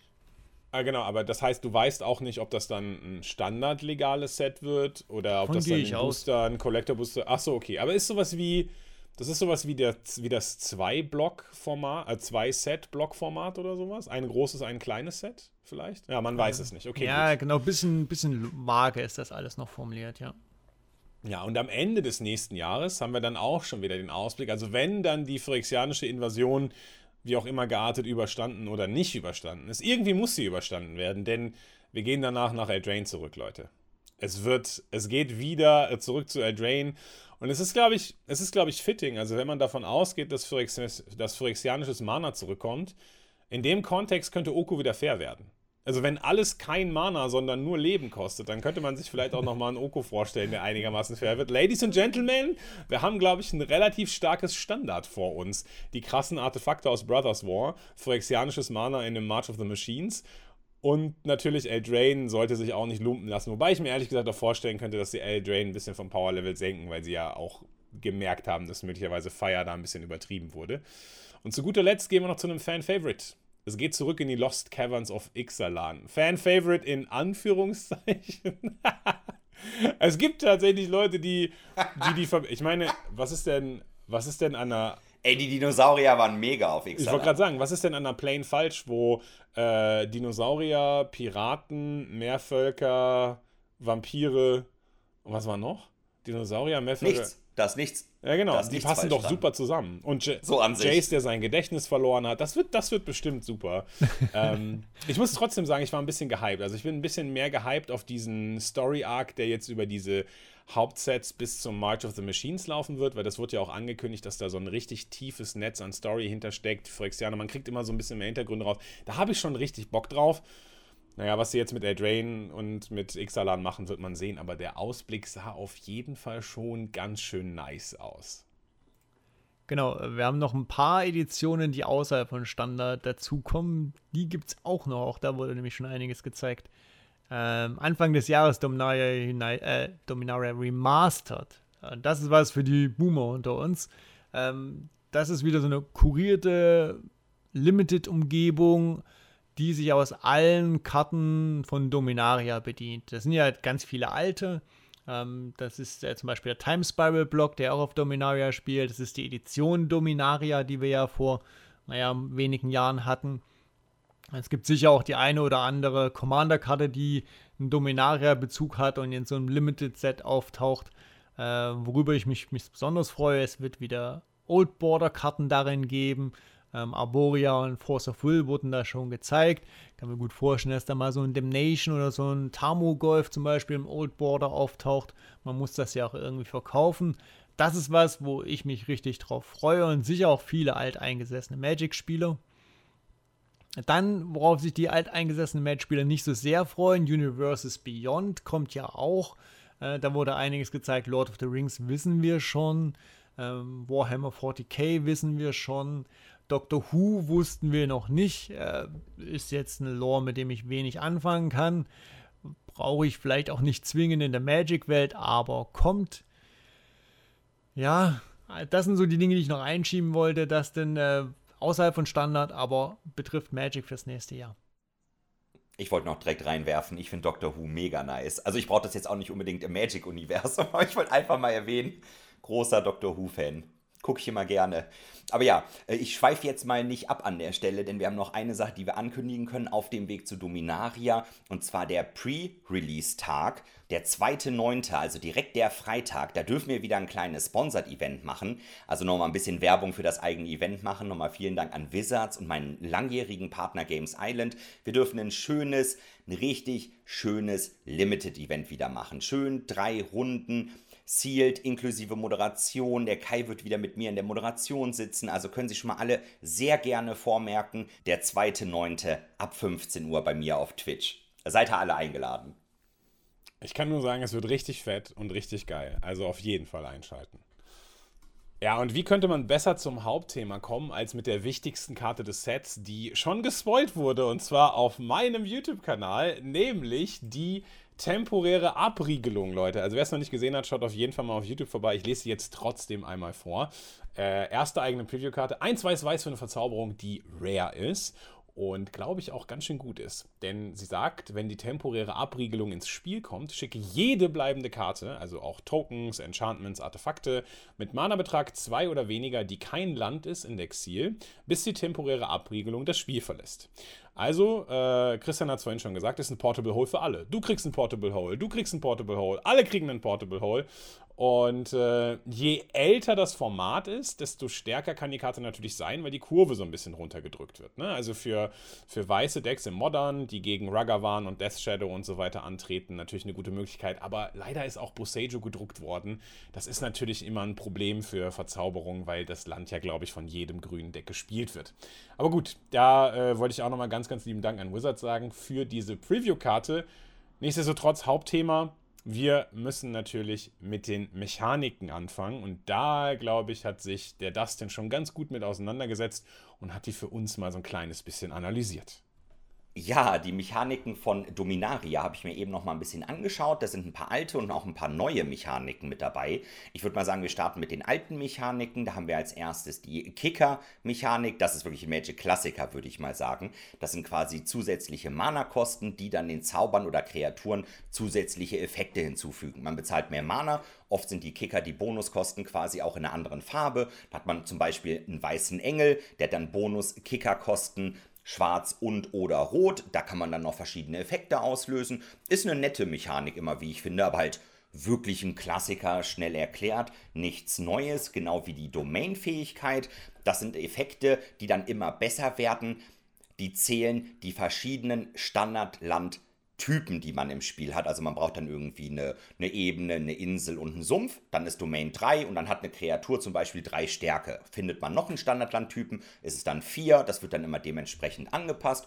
Auch eine alte Fähigkeit, die gab es wie gesagt schon. Dann die Sagenkarten, die Verzauberungen, die kennen wir natürlich auch schon aus Dominaria. Die funktionieren an sich auch noch immer noch gleich. Die haben in der Regel drei Kapitel. Wenn man die Karte ausspielt, beginnt es eigentlich im ersten Kapitel pro Runde, geht das dann immer ein weiter. Wenn man das dritte oder eben das letzte Kapitel dann abgearbeitet hat, wird die Saga geopfert jetzt genau gleich wie früher, die sagen. An sich gibt es jetzt aber noch eine neue Fähigkeit, und zwar Read Ahead, für die Leute, die ein bisschen ungeduldig sind, vielleicht mal ein paar Seiten überspringen möchten und vielleicht direkt mit dem dritten Kapitel anfangen wollen, weil man eben genau den Effekt an der Stelle braucht. Genau das macht die Fähigkeit. Man kann die Saga, wenn man sie ausspielt, in einem beliebigen Kapitel starten. Also man gewinnt auf jeden Fall ordentlich an Tempo, verliert aber natürlich auf der anderen Seite ein bisschen Vorteil der Karte, weil man eben nicht zwei oder die kompletten drei Effekte auslösen kann. Ich beschreibe jetzt auch lieber erstmal alle Effekte, können wir ja gleich nochmal drüber reden, wie wir das finden. Wir haben auf jeden Fall noch ein Upgrade für eine ja, eine alte Fähigkeit, sage ich mal, eine neue Fähigkeit so an sich. Und zwar Stun Counter ist ein neuer Counter. Also Stun im Sinne von wie im MMO oder im Roleplay äh, Betäubungsmarke könnte es wahrscheinlich auf Deutsch heißen. Oder die Kreatur ist dann betäubt. Ihr kennt die Effekte wahrscheinlich sowas wie tappe eine Kreatur und sie enttappt dann im nächsten Upkeep des Besitzers nicht mehr. Also sie enttappt eine Runde lang nicht mehr. Diese klassischen Freeze-Effekte würde ich auch schon fast sagen. Dann taut die Kreatur langsam auf, Jetzt ist es aber betäubt bei Magic, das wird wohl auch für diese Effekte dann in der Zukunft übernommen werden. Dann gibt es dann verschiedene, ja, oder eine verschiedene Menge an Countern. Man kann die Kreatur für 1, 2, 3, 4 Runden stunnen quasi und dementsprechend kriegt sie dann so viele Stun-Counter und immer wenn die Kreatur enttappen würde, das muss auch nicht im Untap-Step sein, man kann ja auch Effekte haben, die andere Karten enttappen, dann enttappt die Karte halt nicht und es wird stattdessen ein Stun-Counter entfernt. Auch relativ simpel. Und dann haben wir noch eine neue Fähigkeit Enlist. Das ist in der Regel auf Kreaturen und da kann man dann quasi, wenn diese Kreatur mit Enlist angreift, eine andere Kreatur tappen, um dann die Stärke der getappten Kreatur der eigentlichen angreifenden Kreatur hinzuzufügen. Die andere Kreatur darf aber auch keine Einsatzverzögerung haben, keine Summoning Sickness. Sie kann natürlich Eile haben, dann kann man sie quasi sofort einschreiben in Listen für die andere Kreatur, die nimmt die dann quasi im Kampf mit. Man kann auch eine Kreatur nehmen, die Defender hat, auf der irgendwie ein Pazifismus-Effekt ist. Die kann man dann immer schön wegtappen. Zum Beispiel im Limited eine interessante Fähigkeit. Man spielt irgendwie die große 4-4er Bestie, der Gegner spielt den Pazifismus drauf und wenn man dann im späteren Spielverlauf noch selber eine Kreatur mit Enlist hat, dann kann man später die große Kreatur, die ja eigentlich nichts mehr machen kann, nochmal tappen, um dann so ein bisschen Bonusstärke mitzunehmen. Schon eine sehr interessante Limited-Mechanik, finde ich. Enlist fand ich ganz cool. Kicker ist ein Klassiker, Domain ist ein Klassiker, Stun Counter sind quasi ein Upgrade. Und ja, das mit den Sagen finde ich vom Flavor ganz nett. Man kann ja mal schnell zum Ende springen. Erstmal das Ende lesen von der Saga, das letzte Kapitel. Aber jetzt so insgesamt nett, aber reißt mich jetzt hier nicht vom Hocker, die Mechaniken, muss ich sagen. Wie seht ihr das? Ja, also ich finde es auch eher durchwachsen, ehrlich gesagt. Also der Kreativ-Design-Space wurde jetzt in meinen Augen auch nicht komplett ausgeschöpft. Ich muss sagen, Stun-Counter finde ich sehr gut, weil das die ganze Sache ein bisschen klarer macht äh, ja, es gibt eine neue Form von Counter, aber es ist jetzt irgendwie durch die, es wird einfach mechanisch auch in Paper Magic besser gehandhabt, weil manche Leute, nee, warte, deine Kreatur enttappt doch gar nicht. Oder warte, welche habe ich jetzt? Also da gibt es immer mal so wieder Probleme. Wie macht man das eigentlich? Also ich habe das früher, ich habe das dann so gemacht, dass ich eine Karte komplett um 180 Grad gedreht habe, weil ich immer beim Enttappen um 90 Grad drehe und dann weiß ich, nach einmal Enttappen ist sie dann sozusagen getappt. Und das ist immer so ein bisschen umständlich, von daher finde ich es ähm, etwas besser zu sagen, okay, Stun Counter, das wird alles ein bisschen klarer definierter, das finde ich ganz gut. Kicker, alles ist Kicker, das haben wir schon häufig gesagt, auch im Podcast. Ich muss aber sagen, ähm, Multicolor Kicker, also verschiedene Farben Kicker, finde ich ganz nice, weil das ja auch beim Draften nochmal was macht. Und ich finde, das synergiert sehr, sehr gut mit Domain. Ja, also zum Beispiel, manchmal entscheidet, vielleicht spielst du ja ein Off-Color-Basic, dass du dir irgendwie raussuchen kannst, um noch eine Kicker-Ability zu nutzen und gleichzeitig eine Domain-Karte noch mehr zu aktivieren. Also ich glaube, da im Limited gibt es so eine inhärente Synergien zwischen diesen beiden Mechaniken, sage ich jetzt mal, also Off-Color-Kicker und Domain. Das finde ich ganz nett, wobei Domain, glaube ich, an sich ja eine sehr Basic-Mechanik ist. Read Ahead fand ich ja, vom Flavor her geil, aber ich denke mir so, boah, Alter, ey, ihr habt Sagas gemacht, come on. Also, das ist wirklich absolut unnötig, ja. Und für mich, für mich Enlist ist so Hop oder Top. Also Enlist ist eine Mechanik, die, glaube ich, egal ist, wenn die Kreatur einfach keine Evasion hat. Weil man ja auch keinen Toughness-Boost kriegt. Also ich, ich habe ich hab einen hab Enlist-Flyer äh, gesehen. Da finde ich super. Also wenn du irgendwelche Ground-Dudes, die eh nicht mehr durchkommen, einfach sozusagen deren Power auf einen Flieger überschreiben kannst, hervorragend. Wenn das ein 2-2 Bodentyp ist, der Enlister, denke ich mir, ist einfach egal. Also für mich hängt es ganz, ganz stark davon ab, wie viele Karten mit Evasion, Trample, First Strike, Flying und so weiter gedruckt werden, die Enlist haben, weil ansonsten ist die Mechanik einfach für mich einfach wirklich egal. Also fürs Limited jetzt. Ich habe mal parallel auch in die deutschen Übersetzungen geschaut. Enlist auf Deutsch abkommandieren. Übrigens äh, ist die. Abkommandieren. Das hat ja schon was von äh, den Umnietern. Ja, so ein bisschen. Ist Enlist nicht eigentlich, wenn man sich so in die Armee einschreibt, Enlisten? Ist das nicht das ja. Enlist, das Einschreiben quasi? Ne? Man, man möchte eigentlich, ja am Kampf ja, genau. teilnehmen. Genau. Rekrutieren oder so wäre eigentlich ein Wort vermutlich ein deutsches dazu. Mhm. Äh, man hat sich für Abkommandieren entschieden. Ähm, ja, das gut. ist so ein bisschen gefixtes Banding. Äh, das war ja eine Mechanik, die äh, kein Judge dieser Welt erklären möchte. Insofern schauen wir mal, wie sie es spielt. Es ist, glaube ich, relativ straightforward, allerdings auf den Karten auch sehr wortlastig erklärt. Also die Bedingungen sind natürlich sehr groß. Die darf keine Summoning Sickness haben, sie darf nicht selbst angreifen. Äh, und dann nur Power und mh, hm, bis zum Ende unelegant. des Zuges. Ja, Super unelegant. Genau, es ist unelegant. Ne, weil du diese, dieser Punkt, dass du Summoning sicke Kreaturen zum Beispiel zum Crewen nutzen kannst. Oder diese, diese Sachen hier mit diesen Elfen, Tap 3 Untapped Elves, Add Green, Add Green Mana, das kannst du ja immer machen, auch wenn die Summoning Sick sind. Und jetzt etwas zu haben, wo explizit Summoning Sickness verboten wird, ist so unelegant.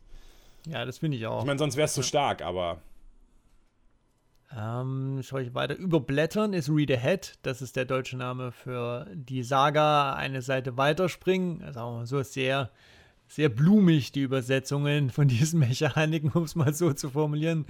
Äh, Domäne kennen wir schon, Bonus auch. Finde ich interessant mit den mehrfarbigen Kosten immer.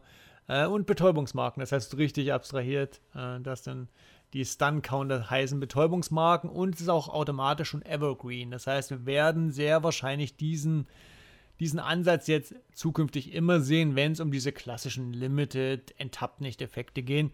Und ich könnte mir gut vorstellen, dass sich das auch in die Magic-Sprache übernimmt, dass wir dann einfach von Kreatur-Stunnen sprechen. Momentan gibt es ja noch gar nicht den klaren Begriff, wenn man sowas macht. Viele Karten hießen irgendwie Frost Breath, haben wir uns vorhin drüber unterhalten und Frost Lynx und immer irgendwas mit Frost, die solche Effekte haben, gerne mal. Jetzt wird man einfach sagen, du stun deine Kreatur. Äh, dann sagt man vielleicht noch dazu irgendwie drei Marken drauf oder sowas. Bin gespannt, was dann bei solchen Kreaturen passiert, die das einmalig machen. Vermutlich machen die dann einfach Betäubungsmarke 1. Ähm, insofern das ist das, was ich mal so zusammengezogen habe. Was fällt mir noch ein? Domain. Äh, wir haben im Standard Triome, die aus New Capenna, die aus Ikoria rotieren ja. Aber das ist zum Beispiel eine Möglichkeit, mit einem Land gleich mal drei Standardlandtypen aufs Board zu bekommen und Domäne 3 zu enablen. Mal schauen, ob das im Standard relevant wird, wenn es Domain-Payoffs gibt. Könnte ich es mir gut vorstellen. Oh ja, ich warte eigentlich nur noch auf Tribal Flames, ne? Zwei Mana, Rot, Hexerei, macht so viel Schaden, wie man Standardlandtypen hat. Ist nett, legst ein Triom, ein Nicht-Mountain-Triom, dann ein Mountain Zug 2 der 4 Damage Spell. Mal gucken. Also Tribal Flames hätte ich schon hart Bock drauf, muss ich sagen. Fand ich immer mm. cool, so Five Color Zoo quasi. Nur kleine Beater, bisschen Burn, das Beste aus allen Farben und dann Domain Zoo quasi. Und dann bam. Hätte ich Bock drauf. Muss ich sagen, hätte ich Bock drauf. Kleiner Nachtrag zu Kreaturen, die das Stun machen. Es gibt schon eine, die gespoilt wurde. Das ist der Frost Fist Strider, offensichtlich. Also er hat auch wieder den, das Frost im Namen. das ist einfach ETB, tappt eine Kreatur und legt eine Stun-Counter drauf. Okay. Also du tappst, weil die Stun-Counter an mhm. sich ja nicht tappt. Die Stun-Counter mhm. sagt ja nur, du enttappst eine Runde oder nicht. Also muss dieser Tap-Effekt noch draufstehen und dann steht da halt noch, machen eine Stun-Counter drauf. Ja, äh, ja genau. Richtig. Wobei nochmal hier, ich glaube, jetzt, jetzt ne, das Detail, es steht auf dem Stun-Counter, glaube ich, drauf, wenn die Kreatur das nächste Mal enttappt werden würde, entferne stattdessen den Stun-Counter. Genau. macht es halt ein bisschen schlechter, beziehungsweise man kann dann noch sagen mit, äh, ich enttapp all meine Kreaturen, um von allen eine Stun-Marke zu entfernen. Mit einem anderen Effekt zum Beispiel. Das geht halt dann auch. Ja, aber das ging ja auch bei den anderen Effekten. Also das ging ja auch, da hieß es ja nur, dass sie ihm ante. Also das, ja, ja, ja, genau, aber stimmt. Ja, stimmt, nee, stimmt, du hast aber auch recht. Ja, du hast aber auch recht. Einigen wir uns drauf, wir haben einfach beide recht. Wir haben alle recht, geil. Kleines Upgrade der Fähigkeit. Ihr könnt natürlich Proliferaten und Stun-Counter erhöhen. Das sind äh, Counter. Das heißt, ihr könnt natürlich mit der Atraxa auf dem Board einfach mal äh, weiter gestunt halten beim Gegner sozusagen. Ja. Uff, uff, wenn ich schon Atraxa höre. Ja, so, aber, weiter, aber, nächstes Thema. Ja, genau, aber die tatsächlich äh, arbeiten wir uns ja jetzt auch schon gedanklich so ein bisschen in die phyrexianischen Mechaniken ein. Ne? Stun, Counter, Proliferate. Wir haben vielleicht, äh, wenn man sich jetzt mal so ein bisschen zu den Einzelkarten geht, können wir ja mal kurz so ein bisschen über Karten sprechen, die uns gefallen haben, beziehungsweise Karten, die, ja, wo wir sagen würden, hey, das das könnte ja ganz nice sein, ist das vielleicht in einem Cycle drin oder so. Also einmal Stun Counter Proliferate. Weitere phyrexianische Mechaniken waren ja zum Beispiel auch phyrexianisches Mana. Das haben wir ja nicht zuletzt jetzt auch schon auf den completeden Planeswalkern gesehen. Tamio in Kamigawa und vielleicht auch noch unseren guten alten verliehenen Freund hier in Dominaria, den es auch erwischt hat. Aber zum Beispiel gibt es ja ein, ein, legendäres Artefakt, Khans Silex. Das sagt, dass äh, eine Zeile des Textes der, der Regel ist: Players can't pay life to cast spells or to activate abilities that aren't mana abilities. Players can't pay life to cast spells. Hm weiß nicht, kann man irgendwie Mana durch Leben ersetzen oder so? Also ich meine, es gibt ja diesen Cycle, ne? davon hast du ja schon gesprochen vorhin, Christian, diese Defiler heißt es, glaube ich.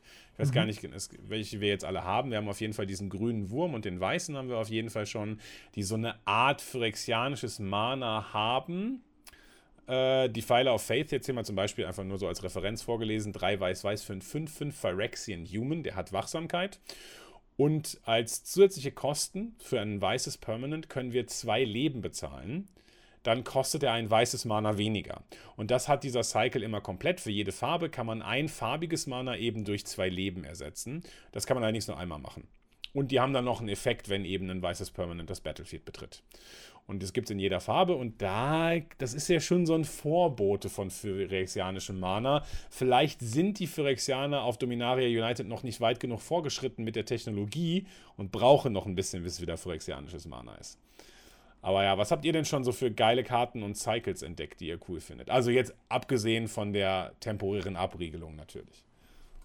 Den Silex hatte ich mir aufgeschrieben. Den, der ist mir gleich ins Auge gestochen. Alles gut.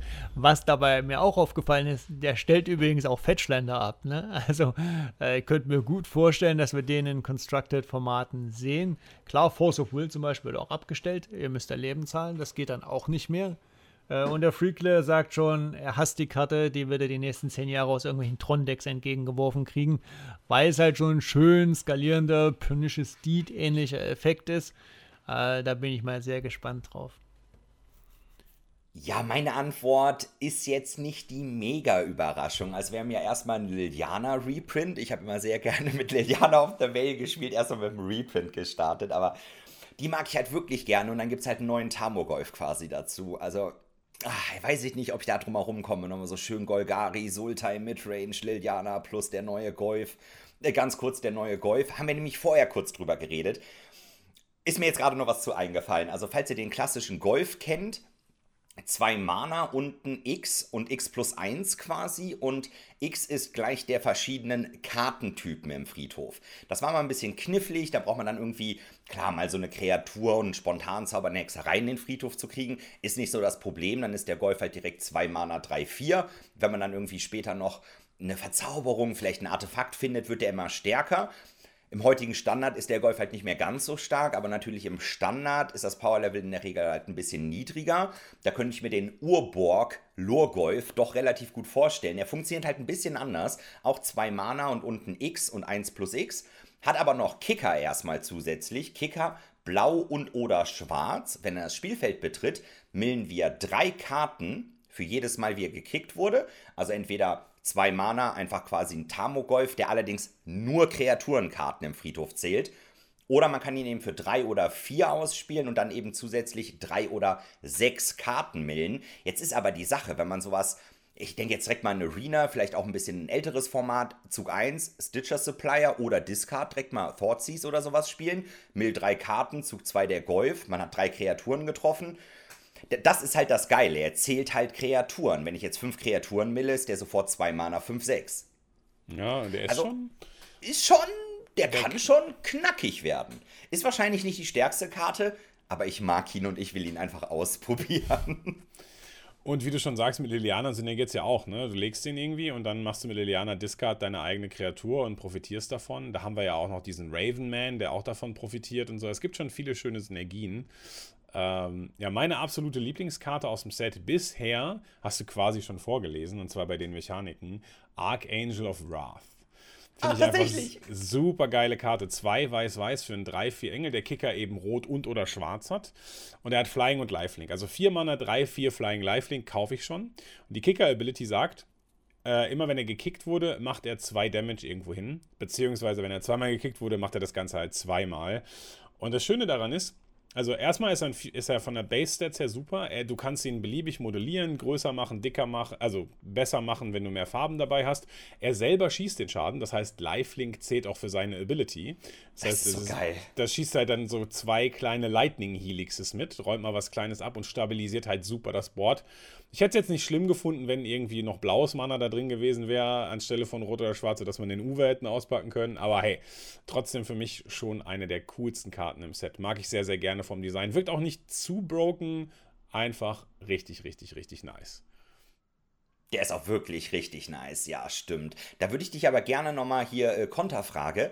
Jetzt hast du gesagt, ja, du hättest ihn gerne mit Blau. Klar, die Karte ist schon weiß der sieht für mich nicht Madu-Farben aus eigentlich. Also schwarz, rot, weiß mit dem Damage. Ja, irgendwie muss man die Farben unterbringen. Also ja, nee, ja, ist schon genau. okay. Also, ist schon es ist, okay. schon, es ist ja. schon richtig so von den Farben her, aber ich hätte es lieber gehabt, wenn er irgendwie essbar gewesen wäre oder Jessica. Genau, und wenn man, ja, und dann blaues Mana bezahlen, dann äh, zieh zwei Karten am besten. Ne, so was, genau. So. Ja, ja, ja, genau, genau, richtig. Du weißt genau, was ich denke, ja. Sehr gut. Ja, der wäre okay. Ansonsten Sehr muss ich okay. sagen, wenn ich, wenn ich auch noch ziemlich stark finde, ist der neue Squee. Also ich glaube, der kann Mono Rot auch wieder so ein bisschen nach oben bringen. Squee Dubious Monarch, also der unsterbliche Squee, der immer irgendwie aus dem Graveyard wiederkommt, so auch heute oder in Dominaria United. 3 Mana, 2-2 Legendary Goblin Noble hat Haste, 3 Mana, 2-2 Haste. Immer wenn er angreift, kriegst du einen 1-1 roten Goblin, der auch schon angreift. Also er greift als erstes direkt als 3-3er an, aufgeteilt auf einen 2-2er und einen 1-1er. Und man darf ihn aus dem Graveyard casten. Er hat quasi Escape. Man kann ihn aus dem Graveyard casten für drei und ein rotes und man muss vier andere Karten aus dem Graveyard exilen. Und dann kommt er immer wieder. Also er ist jetzt nicht so unsterblich wie Squee, der, der ursprüngliche Squee, aber er ist zumindest so ein bisschen unsterblich und äh, ist dafür aber viel, viel besser von den Stats her. Gefällt mir auch sehr gut. Kann ich mir gut vorstellen, dass Mono Rot wieder viable wird mit den Karten aus Dominaria. Oh ja, der Scree hat mir auch gut gefallen. Jetzt nochmal Thema Mono Rot. Da sind halt noch andere nette Karten dabei. Einmal Lightning Strike, nochmal im Kamm-Slot hat man auf jeden Fall einen netten Burn-Spell, sage ich mal. Ist jetzt nicht der super krasse, aber zwei Mana, drei Schaden war mal okay. Aber ich wollte nochmal hier einen ganz neuen Phoenix ansprechen. Das ist nämlich aktuell, glaube ich, eine der besten Ankamen-Karten, würde ich mal sagen, von denen, die ich jetzt so gesehen habe. Phoenix Chick ein kleines Phönix-Chicken äh, quasi. Ein Mana 1-1 fliegend Eile, kann selber nicht blocken, aber wenn die Karte später mal im Friedhof ist, ähnlich wie Squee, ne, ein Phönix kommt ja natürlich auch wieder, wenn wir mit drei oder mehr Kreaturen angreifen, dürfen wir zwei Mana, Doppelrot einfach bezahlen. Wenn wir das machen, kommt das Phoenix Chicken einfach aus dem Friedhof wieder zurück ins Spiel, direkt angreifend mit einer plus 1 plus 1 Marke. Also für zwei Mana kriegt man dann nochmal den 2-2er Flyer, der sofort angreift. Also auch mit Spree, der bringt die ganzen Goblin-Tokens mit, dann später nochmal der, den Phoenix wiedergeholt, das Chicken, so. Das ist auch eine nette Karte, also für eine Ankommen. Auch 1-1 Flying Haze, direkt ein bisschen Schaden machen, wenn das Ding mal sterben sollte später. Nochmal wiederholen für so ein super geiles, aggressives, monorotes Deck. Könnte ich mir vorstellen, eigentlich. Schon. Ich finde allgemein das Power-Level der Uncommons teilweise relativ hoch. Ähm, nicht nur der Uncommons. Ähm, ein anderes Beispiel dafür ist zum Beispiel Ronas Vortex. Das ist für ein blaues äh, Return Target Creature or Planeswalker, den wir nicht kontrollieren, auf die Hand ihres Besitzers. Wir können es kicken für schwarz und zwei Mana. Und dann kommt es sogar unter die Bibliothek zurück. Also für vier Mana legt es unter die Bibliothek, dann seht ihr die Karte im Limited relativ oft nicht wieder, was schon mal relativ gut ist. Und für ein blaues Instant Bouncen, das äh, hat schon ganz schön Potenzial, die Karte, würde ich sagen. Gerade weil es auch einen Planeswalker trifft, dann tauscht er ja oft mana-technisch super gut ab. Ähm, ja, mal schauen. In Singleton-Formaten gibt es übrigens auch fiese Kombos. Ihr könnt ja auch äh, mit, wie heißt denn die blaue Karte aus Ravnica, wo ihr einfach aufdecken könnt, äh, bis die benannte Karte kommt. Und wenn ihr wisst, welche Karte ganz unten ist, deckt der Gegner alles auf und legt sie in den Friedhof und hat dann gar keine Bip mehr. Äh, uh, schönes Singleton-Win-Combo. Ähm, das ist eine sehr starke Ankamen und die anderen mehrfarbig gekickten Ankamens finde ich auch äh, durchaus ganz gut. Die Celestia-Karte legt zum Beispiel auf alle Marken, glaube ich, im Best Case. Das ist ziemlich gut. Also da das Ankamen Power Level so und Frechheit auf Kamen 4 4er für 4 mit Reach. What? Oh, Power Creep Much. Ja, ich bin mal gespannt, ob, wir noch, ob wir noch Common Fixing bekommen werden, weil diese, gerade diese Off-Color-Kicker-Kosten laden ja doch immer dazu ein, irgendwie dann die vielleicht nochmal mitzunehmen. Also es wird fürs Limited eine sehr, sehr interessante Draft-Dynamik ergeben, zu entscheiden, okay, kann ich jetzt, äh, dann hast du die blauen Karten mit weißem Kicker, weiße Karten mit blauen Kicker, grüne Karten mit blauem Kicker, kann ich die noch nehmen, kann ich die nicht nehmen? Ist sie auch ohne Kicker spielbar, wenn ich jetzt die dritte Farbe nicht kriege oder so? Also ich glaube, da gibt's, das wird sehr, sehr, sehr cool, gerade, dass sie jetzt, die haben ja einfach einfach gar nicht daran gespart, andere farbige Kickerkosten zu nehmen. Also fast jede Karte hat ja andersfarbige Kickerkosten, sodass man immer schon in einer speziellen Farbkombination sein muss. Also das gefällt mir, das wird, vom, das wird im Limited sehr komplex werden, aber das gefällt mir auf jeden Fall sehr, sehr, sehr, sehr gut. Und was du gerade gesagt hast, Christian, mit den Uncommons kann ich nur beipflichten. Also wir haben jetzt auch ein paar Karten, die durchaus früher mal rare gewesen wären. Äh, Kult Conscript zum Beispiel, diese Einmana 2-1 Skeleton, der das Battlefield betritt und immer wieder kommen kann, wenn ein spezieller Effekt eingetreten ist. Dieser schwarze 2-1er, der immer aus Battlefield zurückkommt, da hatten wir, keine Ahnung, Dread Wanderer, Grimm, keine Ahnung, wie die alle heißen. Gravecrawler. Gravecrawler, ja. der, der, der letzte, keine Ahnung, es gibt so viele davon. Aus Amon Cat und so. Und jetzt haben wir den, die waren immer alle rare. Jetzt haben wir den im Ankam-Bereich tatsächlich. Okay, die Ability ist vielleicht auch nicht so super leicht zu triggern, aber glaube trotzdem, dass das schon, äh, ja, also das Set hat auf jeden Fall einige Sachen offen. Ähm, ja, wir sollten natürlich auch noch vielleicht mal über den Elefanten oder vielleicht eher über die phyrexianisch verseuchte Katze im Raum reden. Äh, Ajani ist am Start.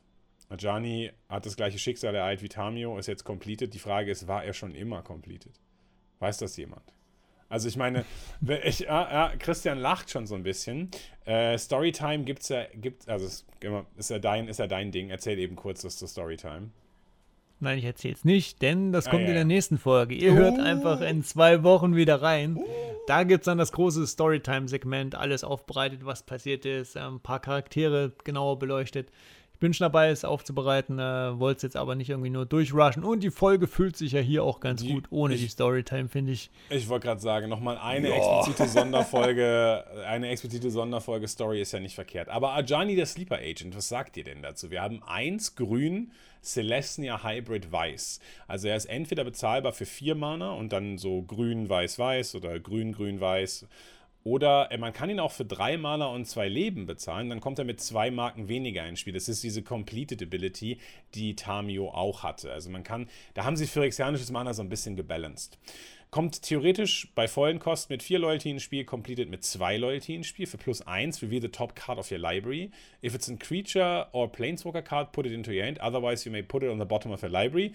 Das erinnert so ein bisschen an die Cabaretti Ascendancy, weil da kann man entweder die Karte auf die Hand nehmen oder wenn man sie scryen will, scryt man sie halt nach unten. Minus 3, distribute 3 plus 1 plus 1 counters among up to 3 target creatures. They gain vigilance until end of turn. Und minus 6, you get an emblem with whenever you cast a creature or planeswalker spell, target opponent gets two poison counters. ba, ba, ba. Na, was sagt ihr? Ich finde die Karte schon ziemlich geil. Also auch vom Power-Level her sehr solide, würde ich mal sagen. Sieht jetzt nicht in meinen Augen übermäßig krass aus. Halt offensichtlich für Celestia Agro ein super kreaturenbasiertes Deck. Da würde er sich gut machen. Und er hat eigentlich auch echt gute Effekte. Normalerweise sage ich ja mal, ein Planeswalker muss sich irgendwie selber beschützen können. Ich finde im Fall von Ajani, er muss es nämlich nicht. Denn er wird in einem Kreaturendeck landen. Er sollte eigentlich Kreaturen mit dabei haben, die ihn beschützen. Und die können das dann auch ziemlich gut machen, weil die Minus-3-Fähigkeit auch noch direkt Wachsamkeit gibt. Gegen andere Kreaturendecks echt nicht schlecht. Zug 1, 2, 3 direkt eine Kreatur gelegt. Zug 4 der Ajani. dann direkt mit allen an, also Marke drauflegen, alle kriegen Wachsamkeit, alle greifen an. Das ist schon ziemlich gut quasi, wenn man den aggressiven Plan spielt. Auf der anderen Seite ist er aber auch relativ gut in langsamen Matchups. Er kann halt Kartenvorteil machen mit der Plus-1-Fähigkeit.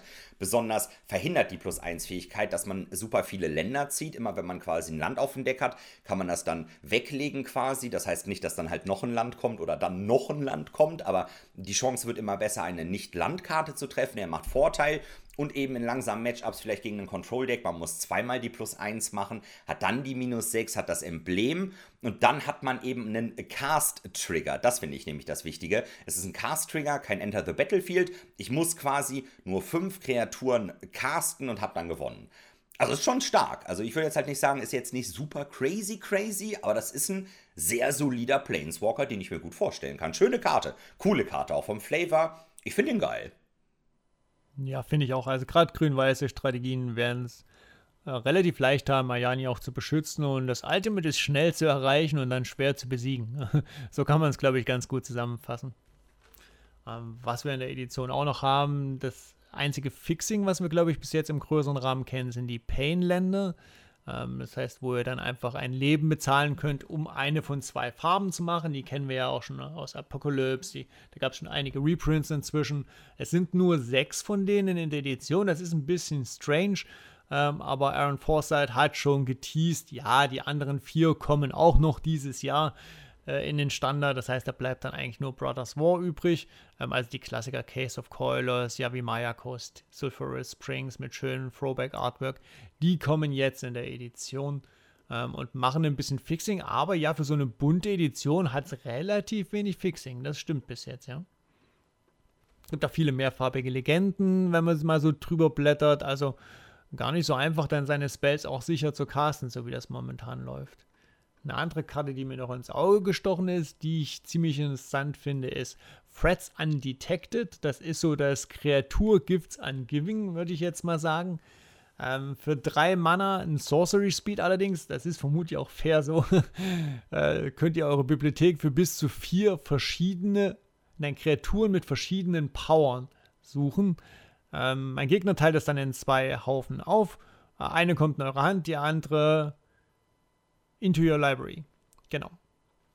Insofern Tutor-Effekt, äh, redundante Effekte auf Kreaturen finden, sollte durchaus hier und da möglich sein. Ist, glaube ich, eine starke Karte. Ja, aber die hätte man auch in den Graveyard legen können. Das wäre doch viel cooler gewesen, wenn man die anderen Karten in den Graveyard legt. Kreaturen in den Graveyard Was soll nie irgendwas Schlimmes gehen? gemacht. Das stimmt. Aber Kai, wenn ich die Kreaturen in den Friedhof lege, dann kann ich die ja mit meinem Birthing Pot nicht mehr aus dem Deck raussuchen. Also ich finde das schon so in Ordnung, wie die Karte ist für mein Commander-Deck. Ähm, genau, also ich denke, das ist jetzt auch erstmal schon ein ganz guter Überblick über Dominaria United. Ihr habt ja schon gehört, wir werden bei der nächsten Folge ein bisschen tiefer in die Story eingehen. Dann sind ja auch schon wieder ein paar neue Spoiler da. Das heißt, da werden wir dann auch noch ein paar neue Lieblingskarten entdeckt haben. Vielleicht noch die ein oder andere Karte, auf die wir unser Augenmerk gelegt haben. Ihr könnt aber tatsächlich schon, ich meine, wir sind ja hier alle Content Creator, ihr könnt vielleicht schon äh, ein bisschen früher mal reinlugen, denn am 30., 31. August findet wieder das Early Access Event statt. Und ich, wenn mich nicht alles täuscht, also ich habe zumindest noch keine offizielle Einladung, aber ich würde schätzen, dass wir alle drei eingeladen werden zum Early Access auf Arena, wo wir dann schon mal ein bisschen Dominaria vorzocken können. Könnt ihr auf jeden Fall mal reinschauen.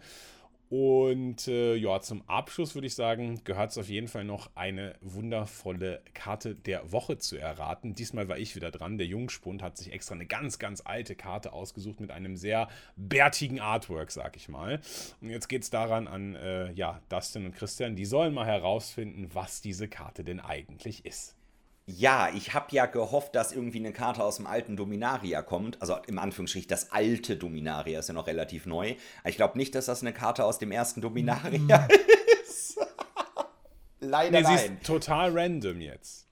Ah, sie ist absolut random. Sehr interessant. Weißt du noch selber, welche Karte das ist? Weil ich habe das, ja, ja. weiß ich nicht. Also ich kann irgendwie, ja, diese, es sind Zwerge. Vielleicht sollte ich erstmal beschreiben, was auf der Karte zu sehen ist, damit da alle irgendwie sich jetzt mal ein Bild von machen können. Wir sehen ein zum Angriff rufenden äh, Zwergenhäuptling, nenne ich ihn jetzt mal, quasi im Hintergrund. Er ist umgeben von anderen Zwergen. Also ich gehe stark davon aus, dass das Zwerge sind, die bereiten sich auf die Schlacht vor. Der Hintergrund ist sehr rot, vielleicht Feuer, also Schlachtfeld, volle Action. Der Zwergenhauptmann, fette Rüstung, Helm, langer weißer Bart, die Kriegsaxt nach vorne ausgestreckt, halt zum Angriff am Rufen und ja, ich hoffe, es ist ein Zwerg. Kreaturentyp Zwerg Berserker oder so. Gibt es drei Stück bei Magic wahrscheinlich. Ist es hm. einer von denen? Ich weiß es nicht. Also weiß ich wirklich nicht, was das sein kann. Schon, schon sehr, sehr gut. Also Kreaturentyp passt auf jeden Fall, ja. Sauber. Uh. ist das also etwa der Zwergenlord? Ist das einer der wenigen äh, mit dem Lord-Effekt? Ich glaube, es gibt einen Zwerg mit einem Lord-Effekt. Nee, schade. Christian, weißt du noch irgendwas über die Karte? Den Artist, Artist? weiß ich nicht. Nein, Was? weil jetzt die Frage natürlich immer gleich kommt. Äh, also aber es ist Arnie Svekel, das weiß man doch. Entschuldigung. Also oh, das wusste ja sogar ah, ja. Natürlich. Weil du die Karte vor dir hast im Scrollfall.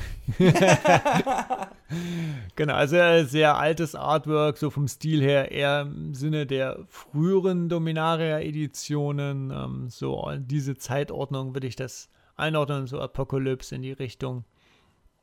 Ähm, eine sehr rote Karte vom Artwork her. Und ähm, wenn wir jetzt schon wissen, es sind Zwergen, dann wird es rot sein, weil ja. ich glaube, gefühlt ist jeder Zwerg rot. Ähm, ja, irgendwas Aggressives, würde ich sagen. Entweder so ein Battle-Cry-Effekt vielleicht, ähm, ähm, ein Attack-Trigger, irgendwas in die Richtung. Ja, ich glaube, wenn es kein Lord ist, kann er den Kampf manipulieren. Irgendwie kann er sowas machen wie eine Kreatur muss angreifen oder eine Kreatur muss blocken oder sowas vielleicht. Und, das, und ich glaube, es ist eine Aktiv ich sagte, er hat eine aktivierte Fähigkeit, die irgendwie so drei rote Mana-Symbole hat oder sowas. Ist das der? Er hat eine es aktivierte gibt, Fähigkeit. Er hat eine aktivierte nicht, Fähigkeit ja und die drei roten Mana-Symbole sind auch dabei. Allerdings nicht bei der aktivierten Fähigkeit, sondern bei seinen Mana-Kosten. Oh, okay. Ja, ich habe mir nämlich mal alle Zwerge angeschaut, als die sieben Zwerge rausgekommen sind. Sie ist so, boah, kann man ein Zwergendeck bauen? Was gibt's denn alles, was Zwerg ist oder so? Und da habe ich die Karte wahrscheinlich mal gesehen vor zwei Jahren, aber das ist das Einzige, was hängen geblieben ist. Drei rote Mana-Symbole war. Ja, der kostet dann, also er kostet drei rote Mana-Symbole. Ist quasi ein Goblin Chainwhirler in etwas schlechter. Aber ah. er hat die, er hat die sozusagen, er hat die Judgment-Variante von Enlist. Das ist mir jetzt im Nachhinein erst aufgefallen. Ich habe die Karte ja schon rausgesucht, bevor ich wusste, dass es Enlist gibt. Es ist der Dwarven Bloodboiler aus Judgment, beziehungsweise der Zwergenaufpeitscher. Ah. Drei rote Mana, für einen 2-2 Dwarf. Also der kostet Rot, Rot, Rot und ist 2-2. Dann muss jetzt aber wirklich noch eine gute Fähigkeit dazu kommen. Das tut sie natürlich auch. Er ist ein Zwerg und er sagt: Tap an untapped Dwarf you control. Target creature gets plus 2 plus 0 until end of turn. Er kann also auch sich selber tappen, um einer anderen Kreatur plus 2 plus 0. Also er kann sich selber auch enlisten. Und das Beste hieran ist, die Kreatur muss noch nicht mal Summoning Six. Also die darf sogar Summoning Six sein und oh. er darf es oh. trotzdem machen. geile Karte, ey. Richtig geile Karte. Und eine Rare aus Odyssey. Also aus, aus dem Odyssey-Block. Ja. Kann man auch gut, ne? Mono Red Devotion auch noch, ne? Fanatic of Mogus hinterher gespielt. Und dann noch enlisten. Also, das ist ja schon, das ist schon krass. Den brauche ich in der Sammlung. Der fehlt mir noch, den habe ich auch nicht. Geile Karte. Richtig geile Karte. Schönes Ding, ja. Würde ich sagen, haben wir euch einen ziemlich umfangreichen Abriss gegeben über das, was in den letzten gut zwei Wochen passiert ist. War einiges. Nächste Woche nochmal viel über Dominaria United, gerade dann auch über das Gameplay. Danke, dass ihr reingehört habt. Schaut in die Shownotes, steht alles drin, was ihr wissen müsst. Und wir sehen uns in knapp zwei Wochen. Bis dann. Ciao. Tschüss.